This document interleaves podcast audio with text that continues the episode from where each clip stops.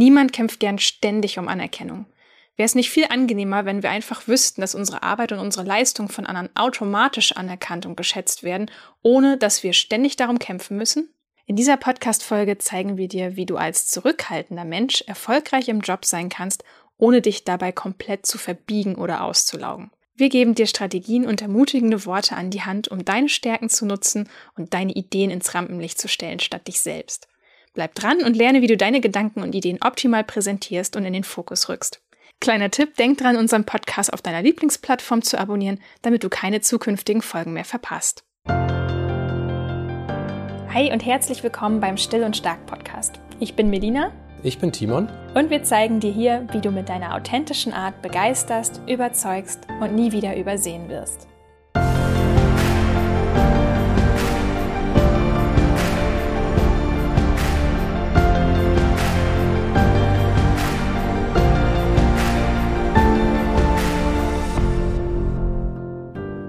Bevor es losgeht, möchten wir dir den Werbepartner dieser Folge vorstellen und das ist AG1 von Athletic Greens. Wir sprechen hier im Podcast ja immer wieder über Rituale und Morgenroutinen. Für uns ist das ein wichtiges Thema, weil wir als Introvertierte schnell reizüberflutet sind und viel kostbare Energie verlieren, wenn wir hektisch in den Tag starten.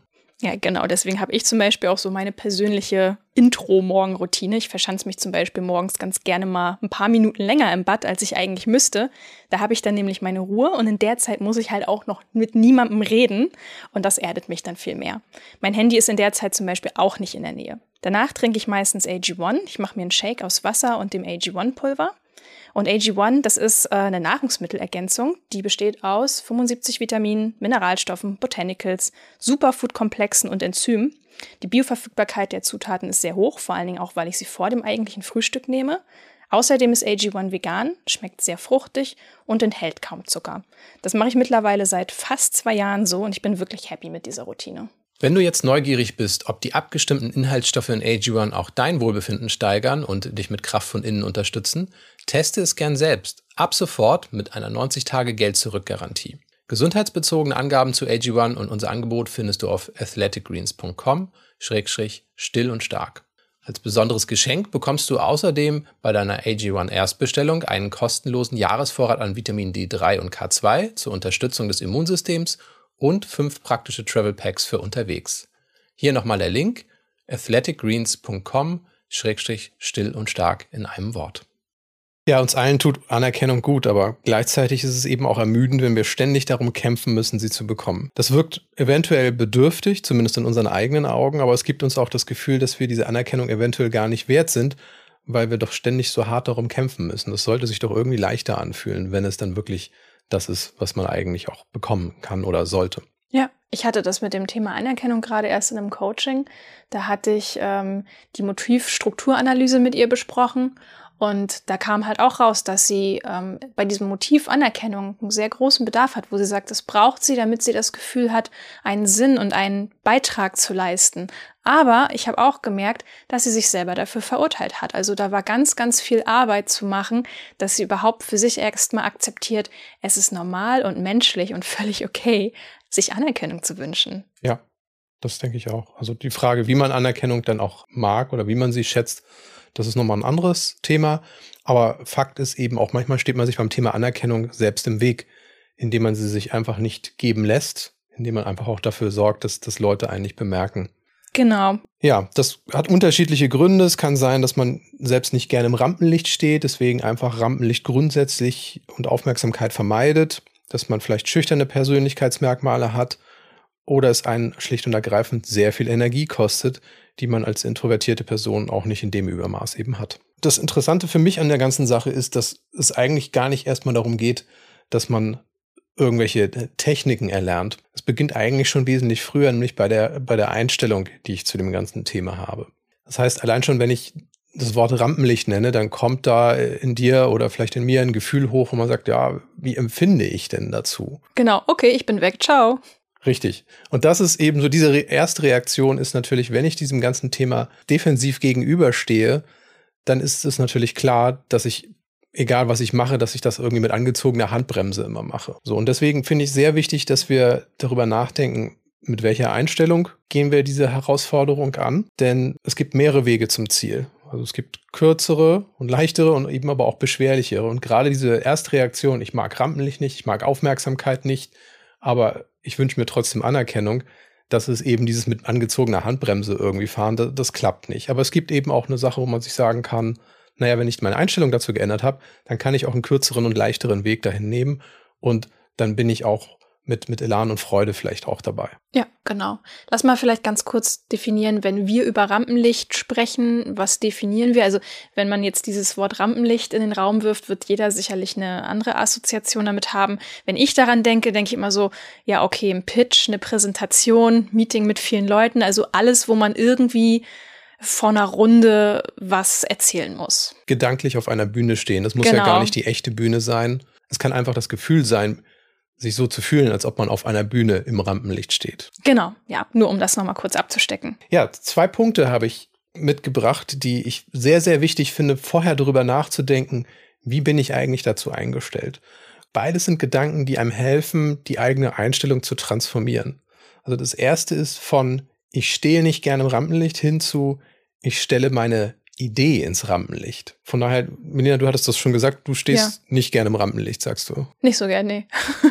Aber ich finde dieses Reframing zu sagen, nein, statt sich selbst ins Rampenlicht zu stellen, stelle ich meine Idee ins Rampenlicht. Also ich möchte zu etwas beitragen und nicht mich selbst hier promoten.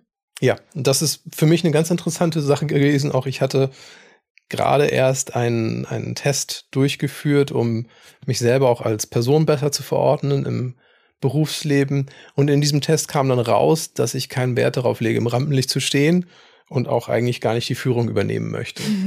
Das ist insofern natürlich ein bisschen paradox, weil man sich natürlich fragt, okay, wie kann es denn sein, dass wir dann selbstständig sind, ein eigenes Unternehmen führen letzten Endes? Und ich musste selber ein bisschen länger darüber grübeln und sagen, wie, wie kann das sein? Weil es war wirklich, es war so 98 Prozent will keine Führung, will geführt werden. Genau, da ging es auch um die Motivstruktur, ne? Führend oder geführt. Ja, und da dachte ich mir, wie, wie, wie kann das sein? Ja, nur zum einen ist es tatsächlich so, dass ich sage, ja, also im Notfall mache ich das und dieser Notfall tritt dann halt oft ein. Aber zum anderen ist es eben auch, dass ich merke, dass es gar nicht darum geht, dass ich im Mittelpunkt stehen muss, also dass ich irgendwie der Star des Unternehmens, der Unternehmung bin, sondern dass es mir eigentlich darum geht, dass die Leistung, die, die Qualität einer Sache in den Mittelpunkt gestellt wird. Und wenn damit die Leute zufrieden sind, ja, dann sind sie natürlich implizit auch mit dem zufrieden, von dem das kommt. Aber es geht mir nicht darum, dass ich mich jetzt irgendwo repräsentiert sehen muss, dass es darum geht, wie, wie toll ich bin. Das ist irgendwie so ein bisschen eher der Nebeneffekt, wo man sagt, okay, Timon leistet gute Arbeit und diese gute Arbeit ist das, was die Leute zieht und das verbinden sie dann eventuell natürlich auch mit meinem Namen. Warum ist das so wichtig, dass du diese Unterscheidung triffst? Ja, es macht eben einen Unterschied, wie ich das sagte, dass man das eine mit mir als Person verbindet. Ne, die Person ist toll oder meine Idee. Und das ist der entscheidende Unterschied, weil ich die Anerkennung eigentlich für die Idee, die ich hervorbringe, bekomme. Also die Idee ist ja das, was die Leute anzieht. Das ist ja nicht, wo, wo die Menschen sagen, ah toll, wenn der den Mund aufmacht, dann bewundere ich den, sondern es geht schon um den Gedanken, der da irgendwo in den Mittelpunkt kommt. Und sich das vorzustellen, sich zu sagen, okay, diese Idee, die ja nicht für sich selber sprechen kann, die ich in meinem Kopf habe, die muss ich befreien, diese Idee, die muss ich ins Rampenlicht schieben und die soll die Aufmerksamkeit bekommen. Ich bin letzten Endes nur ein Regisseur dieser Ideen. Ich, ich rücke diese Idee in den Mittelpunkt, ich setze sie in Szene, aber ich bin nicht die Person, die auf der Bühne steht, sondern das ist die Idee.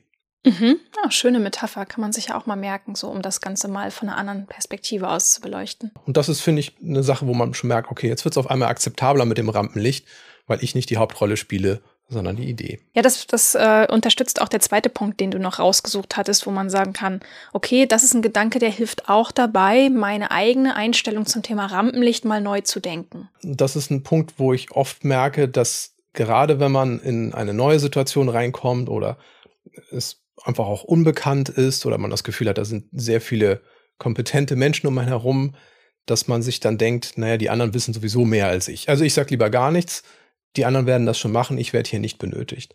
Und da ist die zweite Transformation, die man einfach mal zumindest durchdenken sollte, nämlich von andere wissen mehr als ich zu hin zu ich habe auch einen Anteil. Ich weiß nicht, wie dir das geht. Kennst du das Gefühl, dass jeder im Raum bestimmt mehr zu sagen hat als du selbst? Mhm, ja, komme ich leicht rein in diese Denke. Und mir geht das auch manchmal so, wenn ich neu bin in einem Thema, dann denke ich mir, dann lass mal lieber die anderen reden. Aber das ist Schwarz-Weiß-Denken. Das ist alles oder nichts. Also mhm. ich habe gar nichts zu sagen, die anderen haben alles zu sagen. Und das ist eigentlich zu wenig. Warum?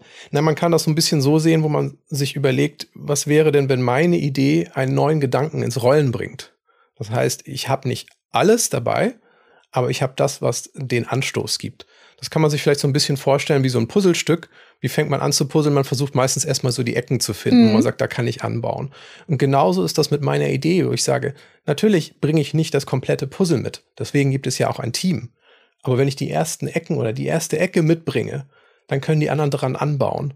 Und das ist mein Beitrag. Und das hilft mir dann eben auch zu verstehen, ich muss nicht alles sagen, ich muss auch nicht mal alles richtig sagen. Also auch beim Puzzeln vertut man sich ja manchmal. Aber damit geht es los und damit bringt man einen Prozess in Gange. Und das ist mein Beitrag. Und von daher, das ist die Transformation, wo ich merke, ich habe auch einen Anteil. Ich muss nicht alles wissen, aber ich weiß auch etwas. Ja, genau. Und ich darf genauso wie alle anderen mein Puzzleteil mit auf den Tisch legen. Und das finde ich wichtig im Hinterkopf zu behalten, dass man auch seine eigenen Ansprüche da an sich selber mal überdenkt. Warum muss ich mit dem fertigen Bild da aufkreuzen? Und was ja auch oft passiert ist, man, man bringt ein Puzzlestück mit und jemand anders greift sich dieses Stück und legt es dann an die richtige Stelle, wo es eben auch seinen Wert dann hat. Ja, also genau. Also das ist ein Geben und Nehmen in so einer Situation. So, also die zwei Punkte, die sind grundlegend, um jetzt darauf aufzubauen. Dann lass uns mal ein bisschen tiefer einsteigen. Äh, was, was würdest du in deinen Survival Guide für Meetings reinpacken? Ganz praktisch. Ja, jetzt, nachdem wir jetzt so ein bisschen die richtige Einstellung zu dem Thema gefunden haben, wie man im Job sichtbarer werden kann, können wir uns jetzt mal vier praktischen Techniken widmen. Das sind, gibt noch mehr, aber das sind sehr wichtige und das ist für mich so auch das Fundament, gerade wenn man sichtbarer werden möchte, nachdem wir uns jetzt mit dieser Einstellung beschäftigt haben. Und zwar ist das sich vorzubereiten. Genau, hat man sicherlich schon mal gehört, aber wie bereitet man sich denn richtig vor? Also die interessante Beobachtung ist, und das habe ich jetzt wirklich so oft gesehen, dass ich mich irgendwo frage, auch was ist nur mit den Leuten los? Die meisten bereiten sich nicht vor. Das tatsächlich? Ist, das ist tatsächlich der Standard. Genau, und wir Introvertierten so, natürlich bereiten wir uns vor, hallo? Genau. Und das sollte man einfach wissen. Das menschliche Wesen besteht darin, möglichst energiesparend zu sein. Und deshalb sind viele Menschen einfach unvorbereitet. Aber gute Gewohnheiten kosten uns auch weniger mentale Energie, weil unser Gehirn die Abläufe dann eben auch ohne aktives Nachdenken bewältigen kann. von daher als Tipp, mach es dir als introvertierter oder schüchterner Mensch zur Gewohnheit, vorbereitet zu sein. In dem Moment, wo ich vorbereitet bin, fällt mir halt vieles leichter. Es gibt mir mehr Sicherheit. Dann habe ich auch mehr Ideen, mehr Perspektiven schon gesammelt. Das heißt, wenn eine Idee nicht gut ankommt oder wenn das einfach nicht passend ist, wie so dieses Puzzlestück, dann habe ich eben noch weitere Ideen parat. Einfach, weil ich mich mit dem Thema schon mal gedanklich auseinandergesetzt habe. Und das finde ich auch sehr wichtig, hier nochmal zu sagen, ich muss nicht alles wissen. Ich muss nicht alles wissen. Also ich muss eben auch nicht alle Puzzlestücke haben. Aber wenn ich einmal das Thema mir durchgelesen habe, dann haben sich da schon einige Gedanken gesammelt automatisch, dadurch, dass ich da überhaupt mal das Ganze gelesen habe. Genau, und ich habe schon so eine gewisse, so eine gewisse Toolbox, ne? so eine Art Werkzeugkasten habe ich mir in dem Moment ja auch schon bereits erstellt. Und vielleicht nochmal ganz wichtig, aufschreiben. Ne? Also Vorbereitung heißt für mich auch immer, ich gehe da mit Notizen rein, weil ich mich kenne und weiß, ich werde nervös sein und deswegen habe ich einfach gerne was Schriftliches. Ja, Wichtig dabei finde ich ist zu betonen, dass diese Vorbereitung nicht über Wohl und Wehe entscheidet. Also auch wenn ich mal so eine Situation habe, in der ich nicht vorbereitet bin, weil mir einfach die Zeit fehlte, weil ich einen schlechten Tag hatte, Kopfschmerzen, was auch immer, dann ist Vorbereitung nur ein Baustein. Es gibt eben noch mehr. Und selbst wenn man nicht vorbereitet ist, gibt es eben auch noch Sachen, wo man sagt, das kann ich immer noch bestimmen. Und das sorgt eben auch an Tagen, wo nicht alles optimal läuft, immer noch dafür, dass ich in einer guten Position genau. bin. Aber Vorbereitung ist eben dieser Dreh- und Angelpunkt, wenn du sagst, Mensch, ich bin halt ein bisschen zurückhaltender, ich weiß aber, dass es wichtig ist, dass ich mich hin und wieder äußere. Und wenn ich das wirklich möchte, dann ist Vorbereitung eben wirklich wichtig, weil ich dann sicherer auftreten kann. Und mehr Puzzlestücke zur Hand hat, wo man sagt, hey, ich habe hier noch was reinzuwerfen, ich habe da noch was reinzuwerfen. Man bringt einfach mehr mit in so ein, Gespräch. Genau. So, zweiter Punkt. Das ist tatsächlich etwas, wo ich, ich glaube, die meisten werden da erstmal so ein bisschen innehalten, und sagen, muss das denn sein? Aber wenn wir jetzt mal darüber sprechen, warum das so wertvoll ist, dann glaube ich, dann kann man auch gut Ja dazu sagen. Und okay. zwar ist das, sitzt da, wo du gesehen und gehört werden kannst. Das ist ja jetzt schon so ein bisschen, stell dich doch mal auf die Bühne, ne? so gefühlsmäßig. Nein, jetzt muss ich mich auch noch irgendwo hinsetzen, wo man mich sehen kann. Ja, oh Schreck. Aber das ist so ein bisschen wie wenn ich mit einem Segelboot unterwegs bin und ich kann mir eine Startposition aussuchen. Also wir müssen nicht alle an der Startlinie aufgereiht sein, sondern ich kann mir irgendwo eine Position aussuchen, wo der Wind in der optimalen Richtung schon weht. Ich also wirklich den Wind in die Segel reinbekomme und vielleicht schon dichter am Ziel bin. Was heißt das praktisch? Nun, ich kann mich dahin setzen, wo ich leichter wahrgenommen werde und auch besser gehört werde. Also man denke nur daran, ich setze mich in einen Raum in die hinterste Ecke, so, so drei, vier Reihen hinter den anderen und dann versuche ich eine Idee anzubringen. Dann muss ich wesentlich lauter werden, niemand sieht mich, alle müssen sich zu mir umdrehen. Das kostet mich sehr viel Energie und auch Überwindung. Wenn ich aber sowieso schon in vorderster Reihe bin, für alle sichtbar, dann brauche ich weniger Energie, meine Stimme muss nicht so laut sein, ich werde gut gesehen, ich werde gut wahrgenommen. Wenn ich mich melde, wird meine Meldung auch leichter wahrgenommen. Das sind alles Sachen, wo ich sage, ich versetze mich in eine bessere Startposition, wenn ich etwas mitteilen möchte, dann muss ich mich nicht darauf konzentrieren, wie laut ich bin, wie gut ich gesehen werde, sondern ich kann wirklich nur meinen Gedanken mitteilen. Der Rest ergibt sich von alleine. Mhm. Das ist der Wind in den Segeln, die man in dem Moment hat. Genau. Ganz praktisch angenommen, du hast irgendwie einen langen rechteckigen Tisch in einem Meetingraum, dann wäre das zum Beispiel so, dass du sagst, Mensch, ich versuche mich neben die anderen Mitarbeitenden an die lange Seite zu setzen. Du hast nämlich natürlich sonst das Problem, klar wird der, äh, der Kopfplatz, ne? wird natürlich häufig mit Führung in Verbindung gebracht, aber du hast dort eben auch das Problem, dass du nicht ganz so gut in die Runde blicken kannst und von der anderen Person gegenüber sehr weit weg bist. Also macht es tatsächlich Sinn, sich so hinzusetzen, dass man wirklich in die volle Runde blicken kann. Ja. Und wenn das jetzt darum geht, hey, wie werde ich besser wahrgenommen, kann man sich ja überlegen, wer moderiert hier. Und dann setze ich mich in die Nähe von dieser Person. Das dann vielleicht sogar mal kurz leicht die Hand heben so halb schon ausreicht, damit man wahrgenommen wird. Genau, also nicht hochreißen und mit dem Finger schnippen oder so. Genau. Brauche ich dann auch nicht. Ja, und das kommt dabei raus. Und das ist tatsächlich, wenn ich schon wenig Energie habe, dann versuche ich sie doch wenigstens da einzusetzen, wo es wirklich drauf ankommt. Und das ist für die Idee, die ich ja eben in das Rampenlicht stellen möchte, statt dass ich dann irgendwie sehr laut reden muss, dann auch vielleicht in der Tonlage nicht mehr so variabel bin, weil ich mit so viel Druck reden muss. Und ich glaube, das mögen die wenigsten. Und ich finde das auch sehr, sehr wichtig, dass wir das mal alles so transparent machen, weil ich glaube, viele Menschen bemerken gar nicht, wie sie sich intuitiv verstecken. Ich glaube, da muss man seinem eigenen Verhalten erstmal so ein bisschen überhaupt auf die Spur kommen. Und dieses, wenn man das jetzt so hört, merkt man vielleicht so, ups, ja, oh, das ist mir noch nie aufgefallen, dass ich das mache. Aber ja, ich mache das, weil ich mich eigentlich sogar verstecken will, weil ich schon vorher irgendwie so ängstlich bin, dass ich äh, da einfach mich selber äh, kontraproduktiv verhalte und mir selber sogar noch ein Bein stelle, weil ich mich bereits unwohl fühle. Und ja. dann mache ich es noch schlimmer und dann verstärkt sich das Verhalten. Genau. Und dann muss ich mich nicht wundern, wenn ich nicht gesehen werde, weil ich habe ja sogar aktiv dem entgegengewirkt. Ne? Ja, das kann manchmal wirklich ein Teufelskreis sein. Deswegen ist es aber auch wichtig, äh, bei diesen Tipps äh, im Hinterkopf zu behalten, ja, ich, ich mache jetzt bestimmt nicht von Tag eins an alles anders und alles richtig und alles viel besser als sonst. Ich würde einfach mal wirklich mit einer Idee und einem Schritt anfangen. Und das kann man auch zerlegen. Ne? Man kann sich erstmal da hinsetzen, wo man gesehen wird und dann kann man sich ja immer noch überlegen, ob man sich äußert. Aber erstmal muss man die, die Sichtweise, die Position Positionen wechseln. Richtig. Und wie gesagt, wir reden hier über Verhaltensweisen, die sicherlich nicht erst seit gestern da sind, sondern wir alle werden unsere Prägungen und unsere Vorgeschichte haben. Und das hat eben dazu geführt, dass wir uns in bestimmten Situationen vielleicht verstecken oder tief stapeln oder uns übersehen fühlen. Und das zu verändern, ist eben auch einfach wirklich ein Prozess und der darf auch andauern und ist nicht mit dem Hören von fünf äh, tollen Tipps irgendwie erledigt.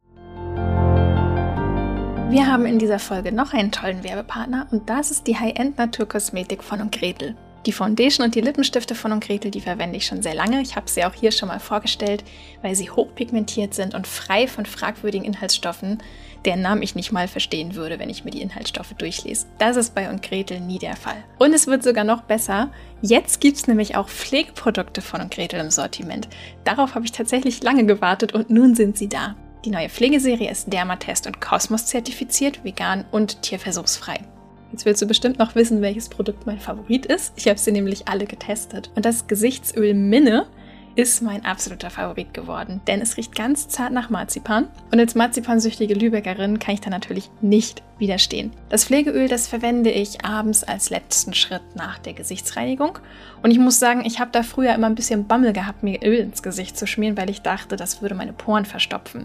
Ab und zu bekomme ich nämlich Pickel und dann wollte ich halt nicht noch Öl ja, haha, Öl ins Feuer gießen. Es stimmt aber tatsächlich nicht, sondern es kommt wirklich auf die Zusammensetzung des Gesichtsöls an. Jetzt gerade nach dem Winter ist meine eh schon sehr trockene Haut total fahl geworden und sehr, sehr dankbar für die intensive Pflege, die jetzt durch das Öl dazu kommt. Also keine Scheu mehr vor Gesichtsöl. Dieses Öl ist ausdrücklich auch für ölige und für Mischhaut geeignet. Wenn du bei Ingretel bestellst, bekommst du übrigens auch immer eine Happiness-Garantie. Das bedeutet, wenn du nicht hundertprozentig zufrieden bist, dann bekommst du dein Geld zurück. Nutze für deine Bestellung bei Ingretel gern unseren Code Still und Stark 20 in einem Wort. Damit bekommst du 20% auf das ganze Sortiment geschenkt und der Versand innerhalb Deutschlands ist ebenfalls kostenlos. Besuch einfach und gretel.de und löse im Warenkorb den Gutschein Still und Stark 20 ein. So, was haben wir noch? Ja, sich möglichst früh äußern. Bringe deinen Gedanken bevor, bringe deine Gedanken vor, bevor du jedes, ja, genau. bringe deine Gedanken ein, bevor jedes Wort perfekt sitzt. Ja, ich, ich glaube, da mache ich mich dann häufig schuldig. Ich taktiere immer recht lange oder ich schleife dann lange an meinen Gedanken äh, ja, äh, an dieser Stelle muss ich die Hand heben. Ich bin da auch manchmal ein bisschen perfektionistisch unterwegs. Das ist aber in solchen Meetingsituationen einfach nicht angebracht. Warum? Das Problem ist, wenn ich ganz lange warte, entweder ist das Meeting dann schon vorbei oder eine andere Person hat es dann schon gesagt, bevor ich mich endlich dazu durchringen konnte, meine perfekt geschliffen, ausgefeilte Idee zu präsentieren. Und das ist einfach so frustrierend.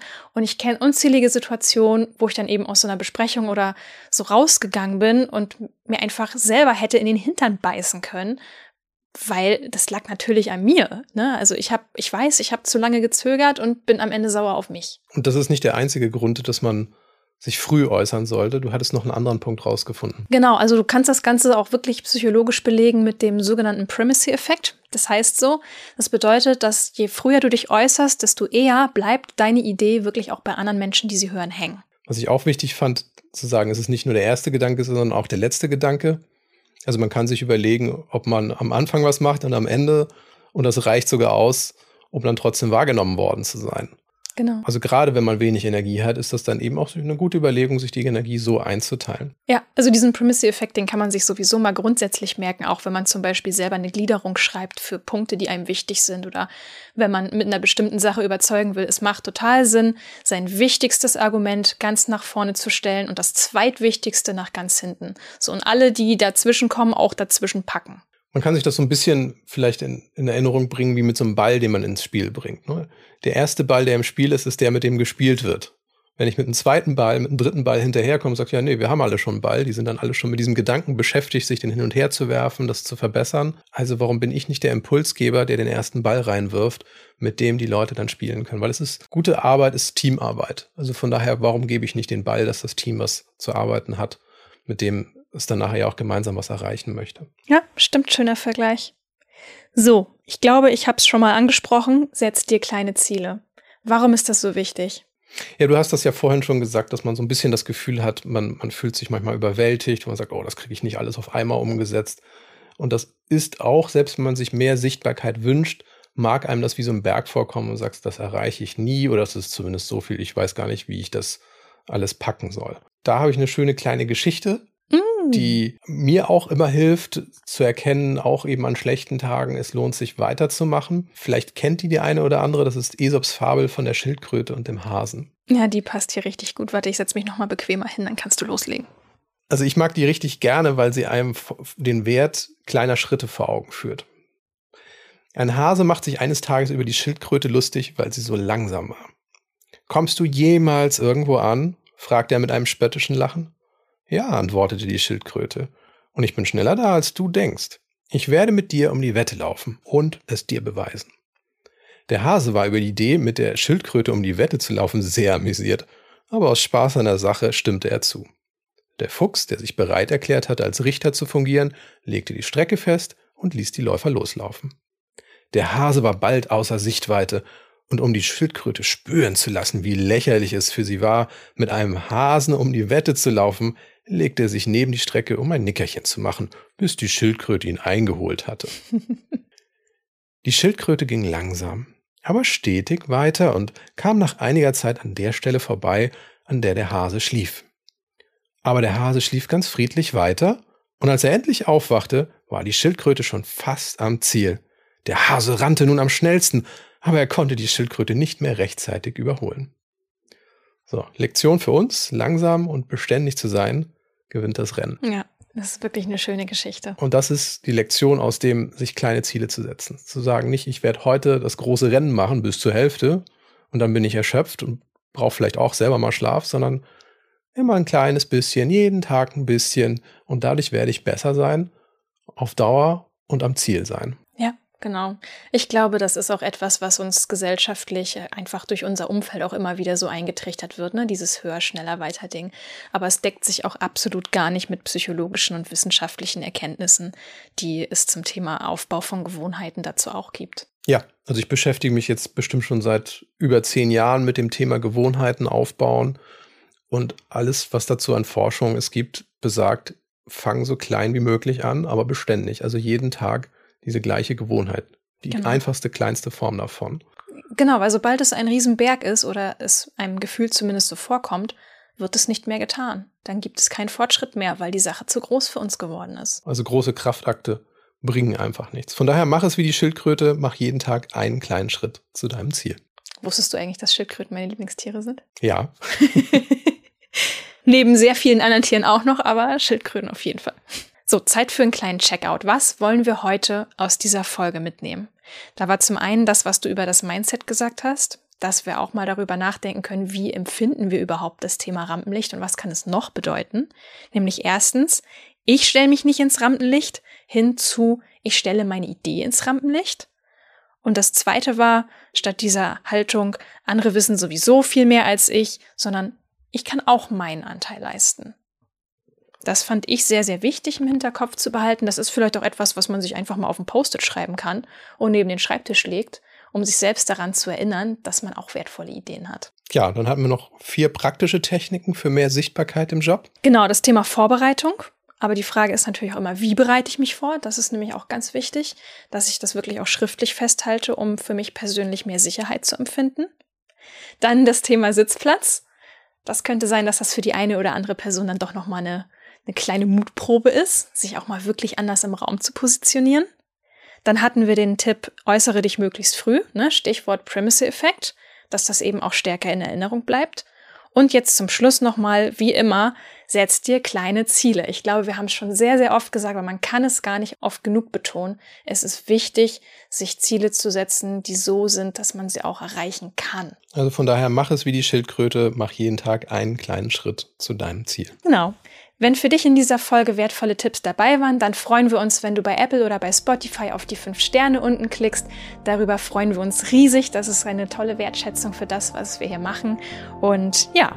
Wir wünschen dir bis zum nächsten Mal alles Liebe und bleib still und stark. Ciao.